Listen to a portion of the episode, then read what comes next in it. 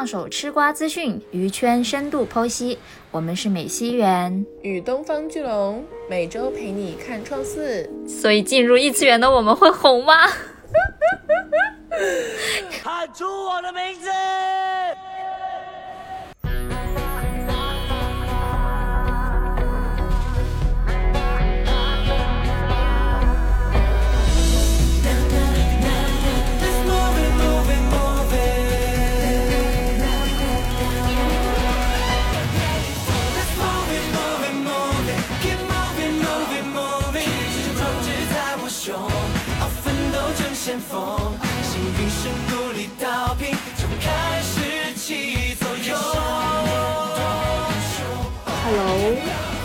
我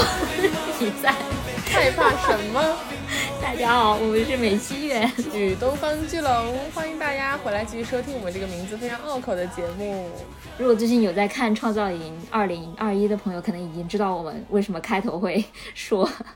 唱上了那句话。现在大家听到的是一个全新的栏目，栏目名还没有 还没有想好。是的，我们是在深思熟虑了之后，决定为大家开设一个全新的栏目。当然，其实百分之九十九的部分是为了满足我们两个自己非常想要聊这个话题，又觉得很寂寞的心情。百分之八十都是因为龙总。是的，就是因为我们最近都在看《创造营二零二幺》，以下将简称“创四”哈。这一季的创四呢，采取了就是前所未有的国际化赛制。然后从我自己体感来讲，身边在观看的人数是非常的多，而且很多人是纯粹是路人入坑的一个状态。所以今年创四的整个局势之诡异啊，可以探讨的话题之多，就让我们觉得非常非常有开设这个专栏的必要。因为我们一直也是以探讨流行文化为一个非常大的出发点嘛。嗯，创四作为一个。巨大的素材库，我觉得是我们不能错过的。对，而且我们这次会采取周更的形式，然后每周会根据，嗯，因为现在创造营是每周两次主节目，然后有一些小的什么大岛日记呀，或者是异次元呐这种团综，当然了，会有实时的一些刮出来，我们可能会结合很多的。这种素材，然后加上我们一直都比较感兴趣的一些呃话题，比如说嗯饭圈或者说娱乐圈跟资本的关系啊，平台的重要性啊，后援会啊，呃是什么作用啊等等的。而且今年也是一个国际团嘛，所以嗯我对这个国际化是会如何走向还是非常感兴趣的，所以大家一定要持续关注我们哟。好，那话不多说，我们就切入正题吧。就简单的说一下这个，一般像创造营这种选秀，它的一个流程，就是首先的话，当然是叫做初舞台，就是各路各家的选手首次登场的这么一个舞台。然后一般呢是每个经纪公司会选送几名成员，然后他们会组成一个团，然后上台去表演，大家会给他评分等等的。然后评分完了之后呢？以往的按以往的赛制，就是要跳主题曲，就相当于是一个呃考核吧，就什么一夜之间二十四小时你必须唱会跳会主题曲啊。完了之后呢，就是有公演舞台，第一个俗称为一公，呃，就是一公、二公、三公这样子，呃，然后每次公演舞台结束之后会有一次淘汰机制啊，然后基本上是三公之后就是最后的成团夜了。啊，现在创造营呢已经播了大概呃三场，就是把初舞台全部都给播完了。嗯，接下来呢，今年跟以往不太一样，就是他会首先做一公，啊，一公就是。公演之所以很重要，是因为它是呃有观众在场的，就不是说呃棚内自己录制这样。有观众在场的话，那选手可以直接的看到啊底下自己的粉丝或者说别家的粉丝的反应，嗯，呃就是大家给自己最直接的一个反馈。然后对于观众而言呢，也是第一次能够看到这些小爱豆们在台上表演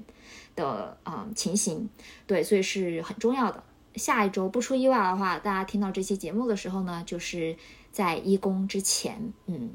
对，然后大家就可以伴随着我们的一些小知识内容来看一公，希望能让给你们更好的嗯观看体验哈。所以就是说，创造营这个系列为什么跟其他任何的嗯选秀或音乐类节目都不一样的一点，是在于它是全民投票的这个机制嘛，就是完全由撑腰数来决定这个选手会不会留下来。在三月十四号会截止第一轮的投票。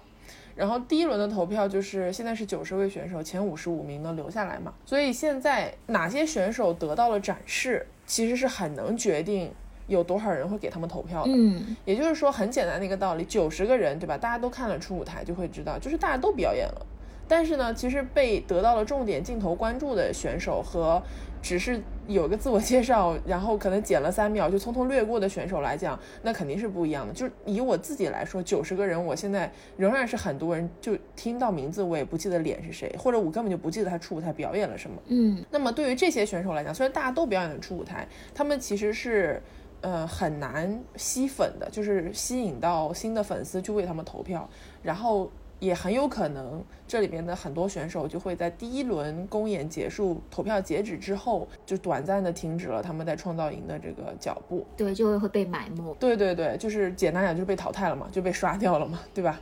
所以其实我们这个是我们想聊的第一个比较大的话题，就是说所谓的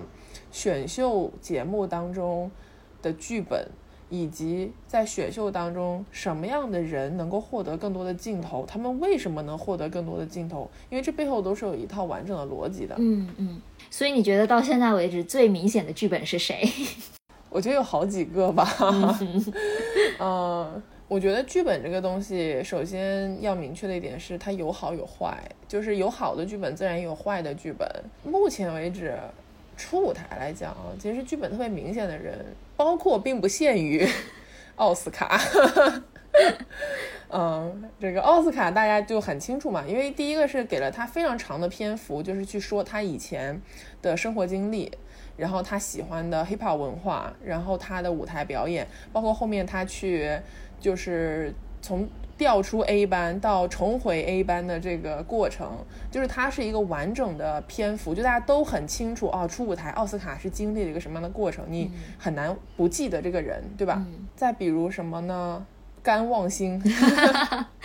就是因为甘望星就是那种长了一张帅哥脸，然后一张口就 不知道为什么有点劝退，对，然后跳舞跳的就是非常糟糕，但是一唱歌你又觉得哎还行。就是属于这种，而且包括嗯，就是其中邓超非常喜欢他嘛，邓超 Q 了他好多次，然后还有谁呢？还有呃，陆定浩，就是糖果齁咸。我觉得这里可能就是要明确一点，剧本这个东西它不是凭空出现的。就是说，打个比方，如果糖果超甜那一组他们没有最开始的铺垫，就是让大家失对失望的表演啊，剧本不可能凭空剪出他们。失败的表演就是肯定是首先发生了事情，然后剧本觉得或者说编剧他认为这一个事情是可以加以利用或者加以放大，嗯的，然后才会有后续的剪辑的方法。对，但是如果他们表演的非常好，那他们拿的也肯定不是祭天剧本了。其实我们说剧本啊，它是包括很多层面的。就是我们可能普遍比较能够理解的，就是人设，对，就人设是剧本很重要的一个部分嘛，因为我们毕竟是在选秀，是在看不同的男孩子。还有一个很重要的部分就是它的故事性，对。然后人设的话，还包括他的人物弧光等等的，这些其实都是我们平时比如看电影或者看动画片、看电视剧啊都会存在的一个部分。所以说，剧本这个东西呢，的确就是有利有弊，它利处就是在于说，毕竟。就是能让节目更加好看，好好看，然后让它成为一个更好看的一个故事。像你刚才说那种欲扬先抑的这个，因为创四的整个。前两集或者是前三集吧，都是这个风格。因为第一集的时候播出来，大家都说哇哦，内娱要完蛋了，什么什么之类的。然后呢，他马上就放了几个就非常强的外国人、外国选手，然后大家就哇，这就是世界的参差，对吧？对。然后完了，到了第二期的时候呢，就又放了很多很厉很厉害的内娱的选手。这时候大家就会觉得，哦，其实我们也没有完蛋嘛，我们还是有希望的，对吧？是的。所以这是一个很好的故事。然后呢，不可避免的，在这样的故事中，就会有各种各样的人物。有的人物就可能是 糖果齁咸那种，就是被拿来祭天了。对，我觉得就是因为你刚刚说人设这个点特别好。有剧本最终核心的目的，对于选手来讲是塑造更加丰满并且极其有记忆度的人设。嗯，就是你一个人，大部分人我们都不认识这些选手，他怎么能够快速的在你脑海中留下印象？是通过标签的方式。打个比方，奥斯卡，奥斯卡拿的典型的大魔王剧本，就是每一个选秀里面一定会有一个人拿大魔王剧本，只是这个大魔王最后他是，就是他从头魔王到尾呢，还是他后面就不行了，被别人逆袭了，对吧？这个是要看他后面的发展。但是显然他现在是这么一个人设，嗯就是他很强，然后他也很有冲劲，他又想去顶峰，就是这种关系。嗯嗯嗯，然后甘望星拿的就是典型的美丽废物剧本，就是长得好看，但是实力不行，但是性格又很有意思。对，所以很多人现在都说他是有点点像当时创造幺零幺的杨超越嘛，没错，就是都是出身不好，但是人有意思。对对，然后这个里面还有人拿的是喜剧人剧本，就说这个就不喜剧人剧用多说，大家都有目共睹。是这个节目里面的几个喜剧人，大家都谁看谁知道是吧？我们就不用点名了。但是拿喜剧人剧本呢，就是很客观的来讲，是一个非常有利有弊的事情。利处很显然，就大家特别容易记得你，就大家都想起你的时候，就会说，哎，这个人特别有意思。就比如说韩美娟儿，呃，当然人家现在韩佩泉，对吧？他的 reaction，对啊，然后包括像 张家元，就是时不时讲出一些就是原言原语，是吧？林然后包括，林默有的时候对林默的动作，然后他讲话什么选鸭子炖汤喝这种，就是他们是那种一说话你就想笑。但是喜剧人剧本最大的弊端就是什么？就会让大家觉得你只是一个喜剧人，而忽略了你的专业能力。所以这个就是典型的容易留下标签，但也容易被标签刻板印象化的这么一个选择。哎，你说到这个，我特别想讲，就是最新一期里面韩佩泉出场之后，就是他表演完之后，他不说了一段话嘛？就是说他以前是韩美娟，他现在想要做韩佩泉这样子。然后周深问了他一句话，说你是想要抛掉你以前的人设，或者说抛掉以前的标签，还是怎么样？嗯韩佩泉他说他其实并没有，因为他很感谢韩美娟给他带来的现在的所有的一切。大家之所以这么喜欢他，这么认可他，也是因为他过去的搞笑人设、喜剧人设的成功嘛。嗯然后，然后周深说了一句话，就说他觉得这个特别好，因为嗯，标签是别人给的，是别人认识你的一种方式，但是只要你自己不被标签给束缚住，就很好了。对。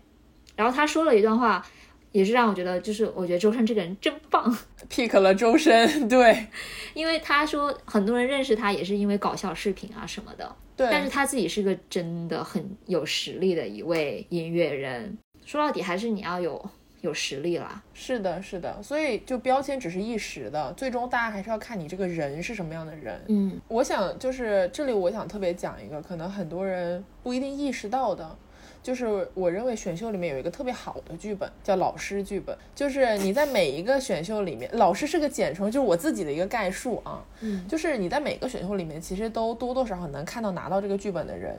就他们一定是某一个专业方面特别强，然后他们在后续一定会进入一个队伍，这个队伍里面是出现了需要他们提供帮助、专业技能指导的其他的学员，然后在这个过程中，他们会展示出第一个自己强大的专业水平，第二个就是他们对于他人的这种包容、耐心和共同成长的这种精神。然后，一般拿到老师人设剧本的人，其实都会比较有利，因为这个剧本是一个比较容易吸粉，并且弊端不明显的剧本。我印象中，因为首先啊，这个接这个剧本不是说你是个坏人，就拿剧本不是一件坏事啊，这个我们要一再强调。接到这个剧本，只说明你身就是你这个人本身是具有这样的特质的。节目挖掘大就是放大了你这个特质而已。对，嗯就让我想起来，我记得在最早偶像练习生的时候，就是蔡徐坤那一届的时候，嗯那是爱奇艺的节目哈。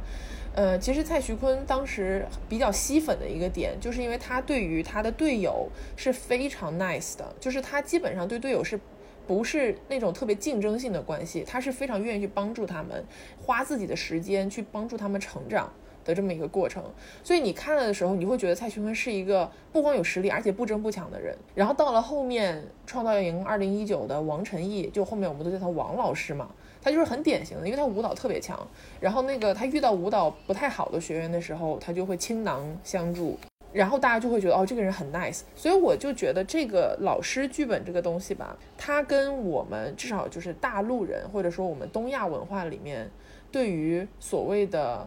呃谦让或者说是有实力但是低调谦逊的这么一个形象的喜爱是有很大关系的。就是我们都更加喜爱那种有锋芒但是愿意藏起来的人。嗯，就是如果你是个特别 aggressive、特别有攻击性的人，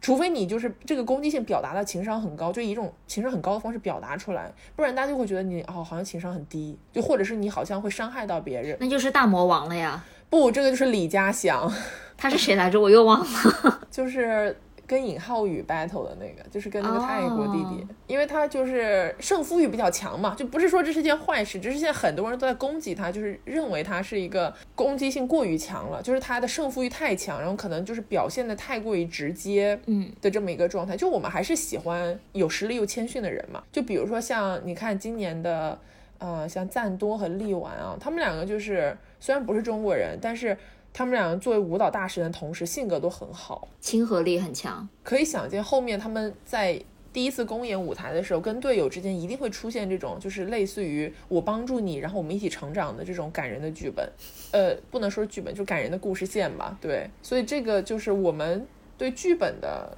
剧本人设的偏爱，其实能反映出我们自己文化里面的性格偏爱。嗯，那我们说回你刚才提到过的甘望星啊、杨超越，就是这种美丽废物的人设，为什么近几年会这么的红？它是杨超越开启的吧？对，为什么呢？我觉得是因为有反差感吧。我们刚刚说到的提名的杨超越和甘望星，他都不是只有美丽和不行的业务能力啊，他们两个同时是有非常搞笑的性格的，就是他们有所谓的人格魅力。如果你只是单纯的美丽并且废物，其实大家不会觉得你很有吸引力，甚至还有点烦。对，就是花瓶。但是像他们两个都是一开口你就会有反差感，然后他们两个说的话不会让你觉得特别做作吧？我是这么觉着的，就他们本身就是这样的人。嗯我觉得甘望星如果不是有他唱的永不失联的爱，他不会加这么多分。嗯，就是甘望星如果就停留在他的糟糕的普通话和他撩腹就是肌令人难以直视的那段对撩腹肌的舞蹈。那就大家就会觉得这人哦就这样就不太有好感，但是他那个永不失联的爱唱的非常好，就是我觉得很真诚吧，至少、你，就是可塑之才。对，就是他肯定是有过人之处的地方，而且显然这个东西在一公的时候会更加多的展现出来，因为现在的预告已经就中日南不都说他是医学奇迹嘛，就他肯定是有什么亮眼的东西在里面。还有一个人设就是美强惨。哦耶，嗯这是大家最爱的人设了。对，就是从就不管是综艺还是电视剧还是就是选秀等等的，美强惨对永远都是大家的最爱。但是我觉得这一季目前还没有出现一个特别美强惨的人物，美的不够强，强的不够惨，惨的不够美，就是这种关系。因为我记得当时，嗯，蔡徐坤吧，当时他是很典型的美强惨，就是在当时的那个他们节目过程中，因为他是一边在录节目，然后一边他的原公司要跟他索赔嘛。因为他是以个人练习生的身份参加偶像练习生的，所以他录到一半，就是他的公司前公司就出来闹他，因为他以前跟这一届的这什么何一凡、于庚颖，包括《创造营二零一九》的刘也，他们都以前是 swing 男团的嘛，他们那个原公司就不太靠谱，他原公司要闹他，要他就是天天价赔偿。那你想，本身他实力又还可以，粉丝又很已经很喜欢他了，有这个感情连接，这时候。突然就觉得他受了天大的委屈，那这就是一个美强惨很好的立起来的一个点，就觉得真的是他没有我们就不行了嘛，就这种感觉。嗯特别能够激愤。哎，时机是很重要的，就是这个事情它在什么时候发生，什么时候为大众所知道很重要。OK，那说了这么多人设啊，包括他们的一些常见的剧本，这些剧本是谁给的呢？就他怎么选的？毕竟有这么多的小孩儿。我觉得这个里面可能就会，嗯，涉及到就是平台或者说资本方，就是或者在创思语境下，就是腾讯，他觉得哪个选手有潜力。我觉得这个是非常直观的判断标准，因为打一个大家很好理解的比方啊，我们还是拿奥斯卡说，奥斯卡表演的是 OK 的嘛，对吧？我们都知道第二期的呃，就是所谓的回锅肉男团，就是有博远、于庚颖、何一凡。戴少东的那个组合，他们表演的那首《Rise》就是 L O L 的主题曲，也非常不错，就唱跳都几乎是完美的一个舞台。但是他们四个人没有一个人得到了就类似于像奥斯卡这样的一个单人的背景铺垫的一个镜头。其实这个就是我认为鹅的一个选择，就是他们可能认为相比起这四个人，奥斯卡是更有星象也好，或者是他们认为奥斯卡能够走得更远的前置更好也好，就是这是平台对选手的一个初步的判断的选择。因为我相信鹅在初次甄选，因为他们是过了轮层层面试才走到初舞台这一步，就这九十个人已经是精挑细选选出来的了。嗯，鹅一定是有判断的，就是说我认为哪个选手可能是能吸粉的，或者是我认为就是我的平台想要有这样的人才，我认为就是资本的判断。就是玄学了，毕竟这不是一个说什么数值啊，或者说一些就是可以衡量的数据来支撑的吧。其实一般来讲，我觉得维度是这样的，就是你要不然就实力特别强，要不然你就话题度特别高，要不然你就趣味性特别强，就是这几个大的维度方向，呃，获得了好的剧本人设的选手，一定是在其中一个维度至少能接得住的人。但是这个你说其他九十个人里面，我们可能现在有十几个人是。大家都记忆特别深刻的人物嘛，但是剩下的人里面，如果我们把每个舞台都公平公正的放出来，就是我不剪，他怎么录的我怎么放，他录了三天，我给你放三天，你可能就是如果你看完了，你也会有别的判断，就是或者说是你认为啊，有人可能比奥斯卡更强，或者说是有人可能比甘望星更适合《美丽废物》这个剧本，对吧？但是呢，这样就节目没有了趣味性，就它首先它是一个综艺，就首先它是一个需要话题。资本需要引流，就是需要大家去关注的这么一个商业的项目，然后才是关于这些少年如何寻找自己梦想的故事。对，所以我觉得就是他的所有平台所有选择都是以平台自身的利益出发的，就他认为这些选手是能够让他利益更大化的这么一个状态。有人可以买剧本吗？哇哦，应该不行吧？但是你可以，呃，你可以水水水数据。就是我印象特别深刻的一个人，是因为上周六不是出了第一次的呃顺位公布嘛？嗯，就是前排名前二十几的选手里面有一个人你都不认识，叫范真儿，他是第十七名吧？好像是。就是这个哥们儿你完全没有印象，然后你也不知道他是干嘛的。然后我后面去看了一下，他是诺言，就是那个王者荣耀电竞那一组出来的一个小哥，然后也没有什么镜头，也没有什么，就是很显然他这个数据是不真实的。因为他的他也确实没有这么多粉丝，因为有一些选手是虽然他没有什么镜头，但是他本身来的时候自带人气，那是另外一个情况。这个小哥的数据明显是不太真实，不太靠谱。那这种就是水，就是水数据，不管是他公司 下场也好，或者说他有其他什么方式买了很多奶票也好，不真实。但是这个呢，就是说我没法选择我的剧本，所以我就去选择水数据，就我在我可控范围之内。我去让我的利益最大化，这样子，但看上去也没有利益最大化，因为大家都觉得很莫名其妙吧？那难道就是平台拥有绝对的这种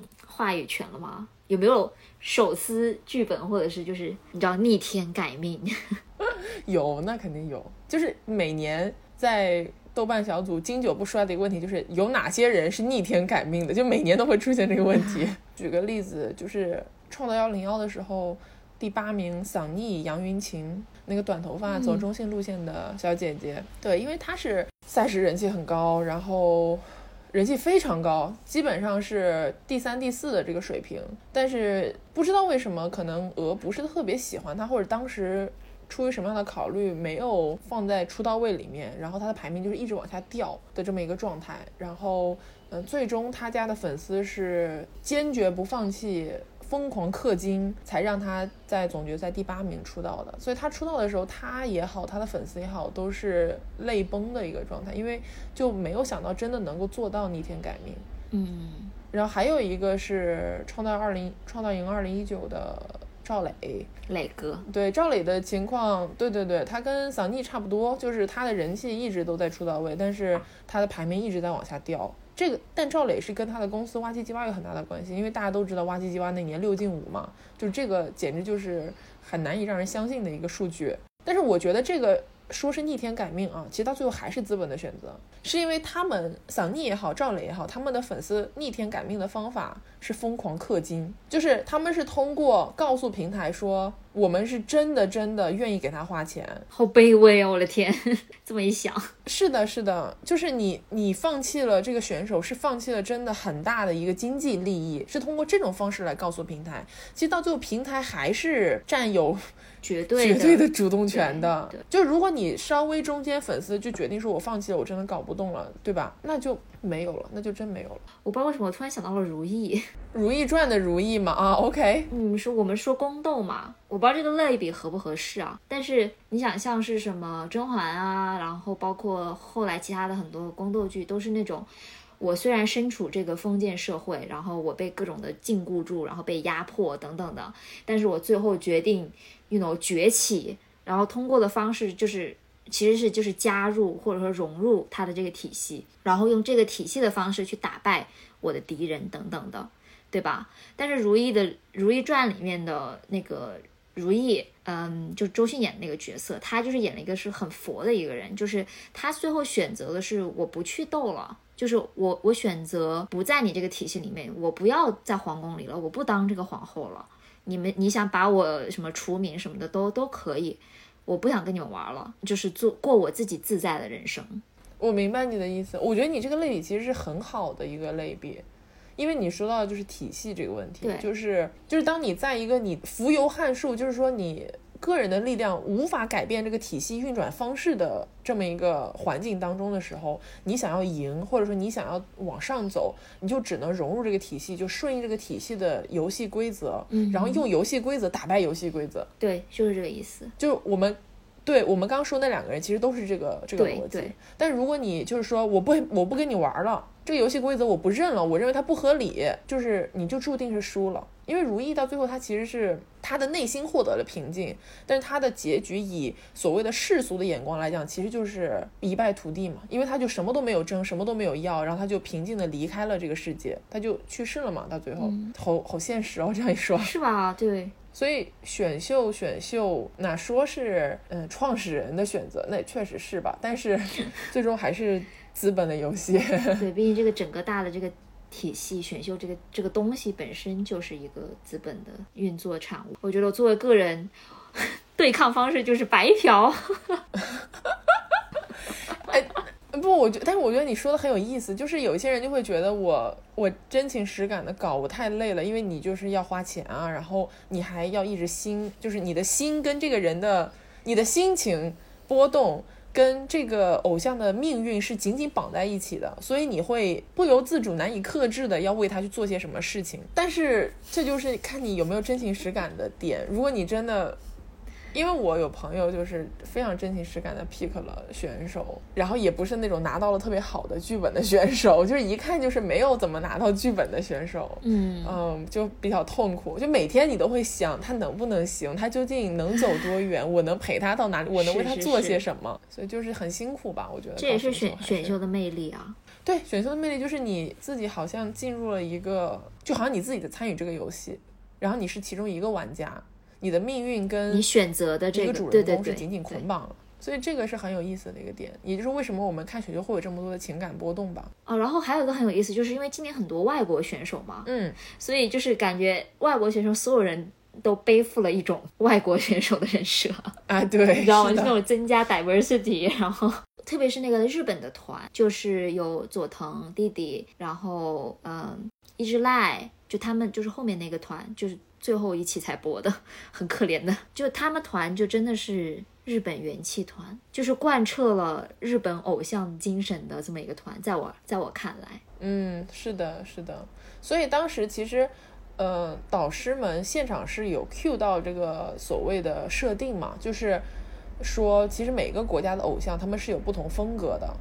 然后他们就是通过这种交叉剪辑的方法，让你迅速的意识到不同国家偶像之间的风格。就比如说，因为内地的偶像可能还是偏韩风的比较多嘛，就是总体路线来讲，就是炸裂的舞蹈，然后要炸，然后要说唱，就各种这样子的。然后日本的总体来讲还是比较偏元气挂，就是包括之前第一期就出来的羽生田菊舞阿姆，嗯，就是那种他演的那那个 Monica，、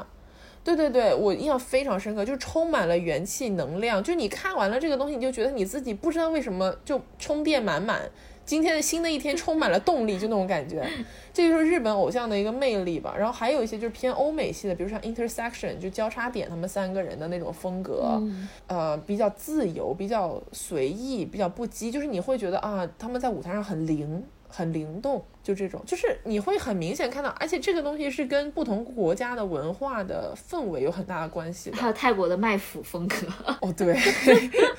但是因为他们两个演的太好了，所以我觉得我就我不会，我就不说他们卖腐，我觉得他们不是卖腐，他们就是演得太好了。好，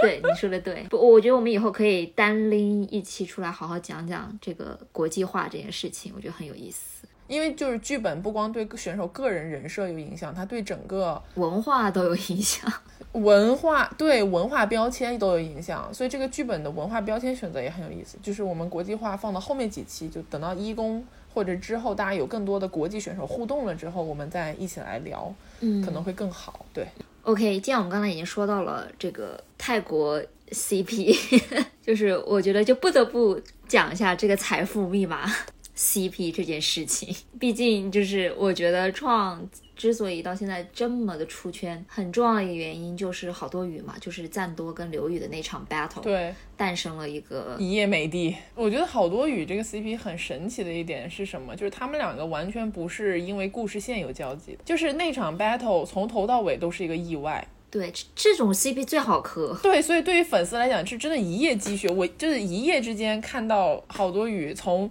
连超话头像都没有，然后飙升到了 CP 超话榜第二，仅次于博君一笑。这个真的是非常 非常了不起的战绩。所以其实。我觉得 CP 这个东西，包括我们现在很多人不都开玩笑嘛，就说因为优酷上了一个那个新的耽美剧《山河令》，然后就开玩笑说，今年优酷是要用两个男人打败腾讯爱奇艺的两百个男人吗？对，就是说 CP 这个东西，它究竟怎么样能够产生加持，以及就它有哪些影响，我觉得这个是很有意思的。首先，我们要肯定一个事实，想要一夜飞升，必须得靠 CP。哦，对，一夜飞升，就是我们说有有很多，就是说有很多的人，或者说很多的艺人，他的往顶峰走或者往顶流走的这个路上是逐渐积累的，就是他可能通过了一些作品，或者是他通过了一些一段时间，然后你慢慢的认识他，然后很多人喜欢他这样子。但是一夜飞升这个事情，就是你迅速的一夜爆红。这个几乎只有 CP 能做到，就包括你看好多雨啊，就是赞多和刘宇，他们俩其实本身嗯也算是人气选手，因为赞多是第一场的舞蹈就迅速的出圈了，就大家都非常认可他的专业能力，对吧？那刘宇在参加节目之前，他就已经是一个抖音颇有名气的网红，就是他也跳舞，也有很多自己的呃就是创作内容，就是已经有很多的粉丝。就是他们俩本身是有一定的基础的，但是如果没有那一场出乎所有人意料的 battle，他们不会是现在这个人气的情况。就是 CP 确实给了他们很大的加成。我觉得你要说明一下他们现在有多么的有粉，就是他们现在有多有流量。为了让大家更加具象的理解一下这个，就是他们两个现在的人气在创造营、创四选手当中是一个什么样的状态，我们就可以稍微简单讲一下集资数据。就是在最近过去的两三天里面，刘宇和赞多的粉丝都进行了集资活动，然后两个人是先后破了百万大关。就是等很多人可能对这个东西没有概念，我们今后会专门有一期来讲集资的这个主题。嗯，简单一点讲，就是从来没有任何一个选秀能够在初舞台刚播完一公都没有开始的时候，有选手做到百万集资，这个是前所未有的事情。就一般都是决赛之前至少三公左右才会有这样的一个数据，这个是非常非常惊人的数据。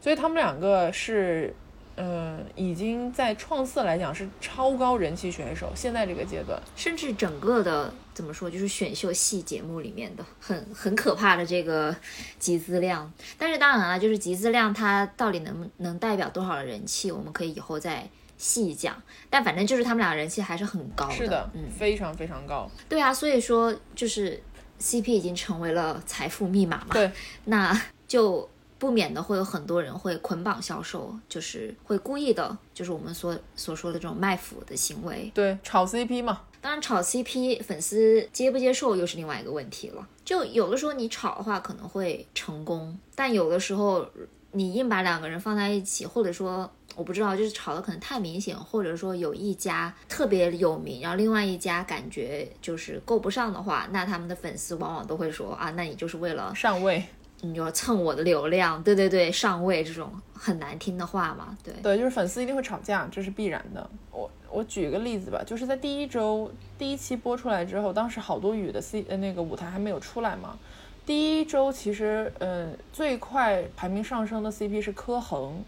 柯恒就是周柯宇和吴宇恒，大家应该对这两个选手都还是有印象，他们俩就是帅哥门面嘛，对吧？然后两个人都还挺有魅力的这种。柯恒两个人在正片里面根本不认识，就是连同框镜头都几乎没有吧，就是这种，也不是一个舞台，也不是一个公司，也没有任何故事线这种。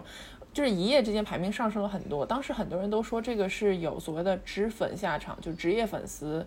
呃，也就是跟公司有联系的，或者说是他们就是专门舞 CP 的这种粉丝群体。呃，但是确实就是因为有很多的人去舞这个 CP，所以一下子呢，这个 CP 它就有了知名度，两个人也稍微有了一点点捆绑的那个意思哈。但是也同时就被很多人说你们是为了财富密码。然后把两个就正片，这可能人家以后关系很好，但现在看着都不认识的两个人放在一起，对，就是这么一个情况。所以这种呢，可能就是容易引起大家逆反的一个状态，因为大家会觉得你目的性太强了。还有一个 CP 呢，就现在创四比较红的就是圆周率，圆周率就是周柯宇和张家元。他们俩的 CP 跟柯恒一样，就是前期都被拘得很厉害，因为他们的 CP 在节目开播之前就已经被捂起来了。因为当时有很多人说他们俩是一个宿舍啊，然后关系也特别好，两个人又都是大热门人气选手，就有人说那这就是热门人气选手捆绑，就是为了不让其他人弯道超车，我们两个捆绑就是属于一加一大于二的这种关系的感觉，批评他们就是说故意要炒 CP 这个事情，结果后面。嗯，上周不是那个异次元的延伸番外播了吗？大家都说他们俩是真的挺有 CP 感，是真的，对，就是真的挺配，或者说真的就是感觉，嗯，关系很好，至少，所以一下子又说哦，原来这个是真爱，就是，所以大家对于这个。CP 的判断其实一直在变化的，我觉得这个也是很有意思。就因为我记得有很多 CP 就是真的非常的莫名其妙，就是那种拟人 CP，或者就是八竿子打不着的人，硬给他组了一个什么贾玲跟各种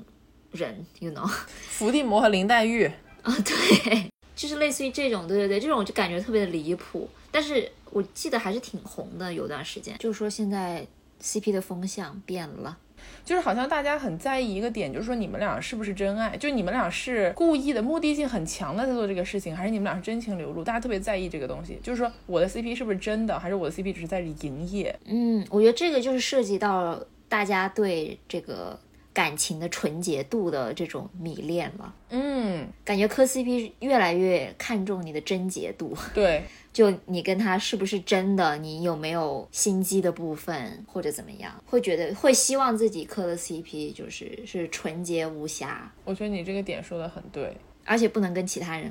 有瓜葛。对对对，就是你你让我想到了很搞笑的一点，因为周柯宇在赛前就是一个大热门选手，然后他本身你知道外形是那个样子，个子又高嘛，所以中间一度。他跟很多人都有 CP，就有人开玩笑，这个简直就像是太子选妃，就是说，就好像是他掌握了财富密码，然后他就是反正是后宫任意挑选的这种感觉，然后就是很多人一度因为这个事情就对他有了不好的这个看法，就觉得他公司捆绑的太厉害了这样子。所以这个让我想到了一个很有趣的点，你说其实卖 CP 大家都知道这个是一种嗯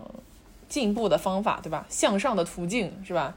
那。我们都说有些人你在镜头面前展示出你努力、你的野心是一件好事，就让大家看到你的抱负。那如果这种是上进心，那你说我主动去营业 CP 算什么呢？那我觉得还有一个问题哦，很很多人现在其实不一定喜欢有野心、有抱负的人。你想想，比如说姐姐里面的蓝盈莹被骂得多惨。对，这个可能又回到了我们刚刚说，就是我们总体来讲比较喜欢，就是你有实力，但是你。对，但你内敛。不过你提的那个点还是有有一点有趣的，就是说这个 CP 是一个，就是一种渠道嘛。嗯，对，因为还有一个就是我们之前在聊 CP 特辑的时候，其实我们就说过这个。所谓的瓜和花的这个问题，就是我们磕 CP，包括我们在 ABO 那期也聊到，很多时候虽然磕的是同性 CP，但是磕的是异性恋模式嘛。其实这个在创四里面也特别明显，因为每一天都会有人在讨论说谁是呃海海花岛第一金瓜，谁是海花岛第一金花，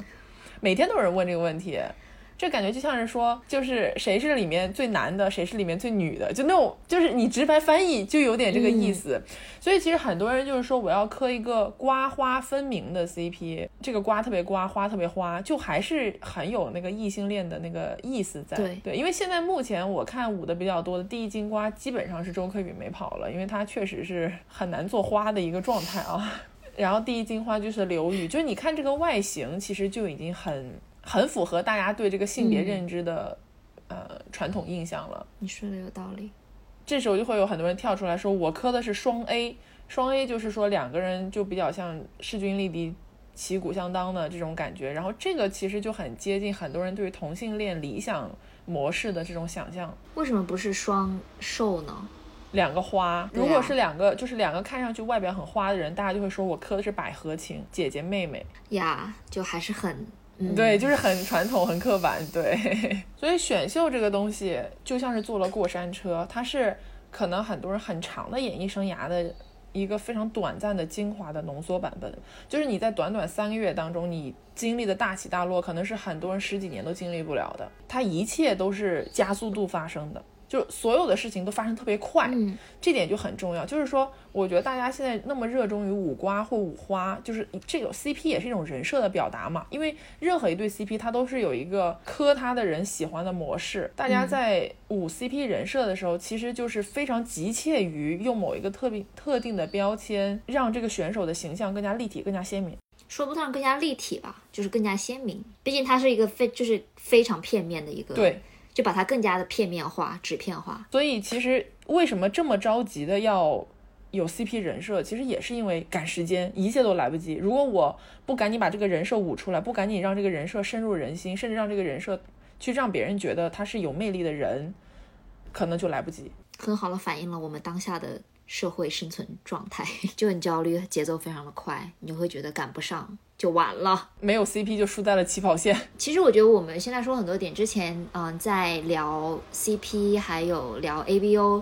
设定的时候都已经讲过了，就是说我们现在写的很多同人小说也好，就是这这类的创作啊，很大程度上还是在异性恋的这个模式里面去发展的。顺便也就打个广告，如果大家有兴趣的话，可以去听我们前两期的节目。因为我们刚刚聊了很多剧本人设 CP 的内容嘛，所以我觉得其实能够帮助到大家的一点就是，如果你现在回头再去想一想，你创四到目前为止记得住的选手，嗯，你其实是能够反向推出他拿了什么剧本，或者说你稍微思考一下，为什么这个选手我记住了，但是另外一个选手我没有记住。我们刚刚讲的很多东西，他就都迎刃而解了，就是大家要去实际应用一下。我觉得一公可能会有很多的呃应用新的这个剧本出现。对，因为第一次公演就涉及到团体合作和大家如何融合的这个问题了。毕竟选秀很重要的一点，就还是要看你要看这个人的个人魅力嘛，就不只是他舞台上的东西，还有他在舞台下，就是这是一个真人秀。OK，那如果你是这个选秀中的一名选手的话，嗯，不分男女哦，就你可以选择当男的或者女的，你想拿到什么样的剧本呢？或者你想要拿到什么样的人设？你问了一个很难回答的问题啊，我需要回答吗？你要抛给听众朋友们吗？嗯，那我就抛砖引玉吧。如果是我自己，就是如果我有这个呃实力，我肯定希望去接大魔王剧本，因为我觉得这是一个，就是我不是那种喜欢被怜爱的人吧，可能就我会希望大家是因为我真的有实力，然后为我撑腰，认可我。嗯，对，这可能就真的跟每个人的性格有很大的关系了。那你呢？我就知道这一天一定会来到。你还想跑吗？我想当喜剧人可以吗？可以啊。就是抛开我的个人特质等等的，嗯就我觉得我还没有达到喜剧人的这个天赋，啊，喜剧效果不够。对，但是就很快乐啊，给大家带来快乐，这不是很好吗？就是我觉得喜剧人是特别容易获得路人好感的，就大家很难去讨厌这个人，因为他真的就给你带来了快乐，你怎么能讨厌他呢？原来我是个这么 讨好型人格。没有，其实如果我在想啊，如果我是那种有实力的话，就很强的话，我希望拿到那种就是逆袭的剧本。逆袭就会显得很热血，就像是那种漫画里面的男女主人公的感觉。对，嗯，像我一个对就很中二的那种。嗯，，对，那你的粉丝就会很辛苦了。对不起，我的粉丝们。快点给我打票吧！对我们俩在这幻想什么？不过我觉得这是一个很好的问题，就是大家其实都可以去想一想，就你想要什么样的剧本，或者你想要什么样的人设，这个就是你自己是一个什么人的很好的体现。或者你可以创一个人设出来，如果你创出来了，欢迎跟我们加入到我们的 VIP 听友群中，我们会天天聊天的。最近我们的群真的好热闹。我觉得我们因为是周更节目嘛，这个栏目，所以我们可以做一个比较打脸的环节，就是我们每次周更的时候，结尾都预测一下自己现在觉得可能会出道的人，然后就是每一周肯定都会有变化嘛，到最后看一下我们究竟能奶中多少人，我们的眼光是很毒 还是很准。可以，我觉得我认识，就是我能叫得上名的选手，可能都没有十一个。那也太少了数一下。我记得的，像我们刚才说过的，我都记得了。呃，周柯宇啊，张家元，嗯，In the section，我觉得至少有两个人，赞多利完没有不用说。按照刘宇的现在这个人气，他可能会有机会。七个结束。你的这个名单好单薄呀！哦，我忘了很重要的一个人，张家元。你说了张家元，你没有说对，还有林默。对不起。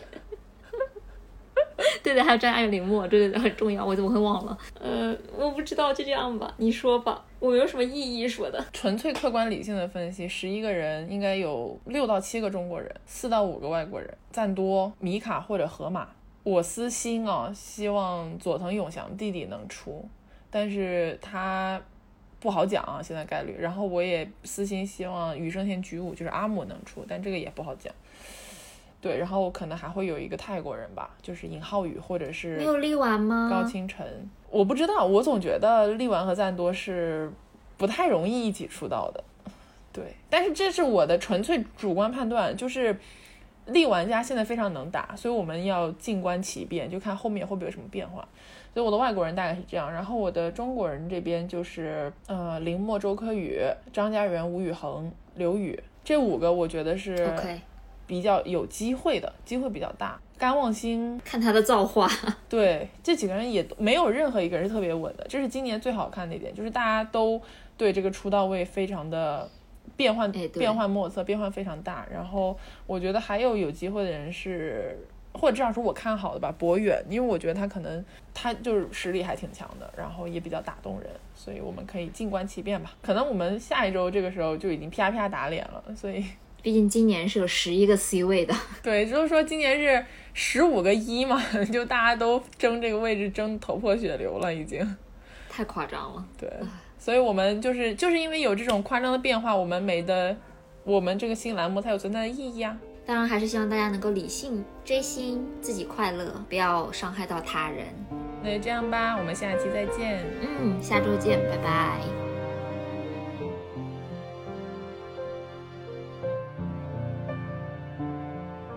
亲爱的，你躲在哪里发呆？有什么心事还无法释怀？我们总把人生想得太坏，想抱人不允许我们的乖。每一片与众不同的云彩。都需要找到天空去存在。我们都习惯了原地徘徊，却无法习惯被依赖。你给我这一辈子都不想失联的爱，相信爱的征途就是星辰大海。美好剧情不会更改，是命运最好的安排。你是我这一辈子都不想失联的爱，何苦残忍逼我把手轻轻放开？请快回来，想听你说。说你还在。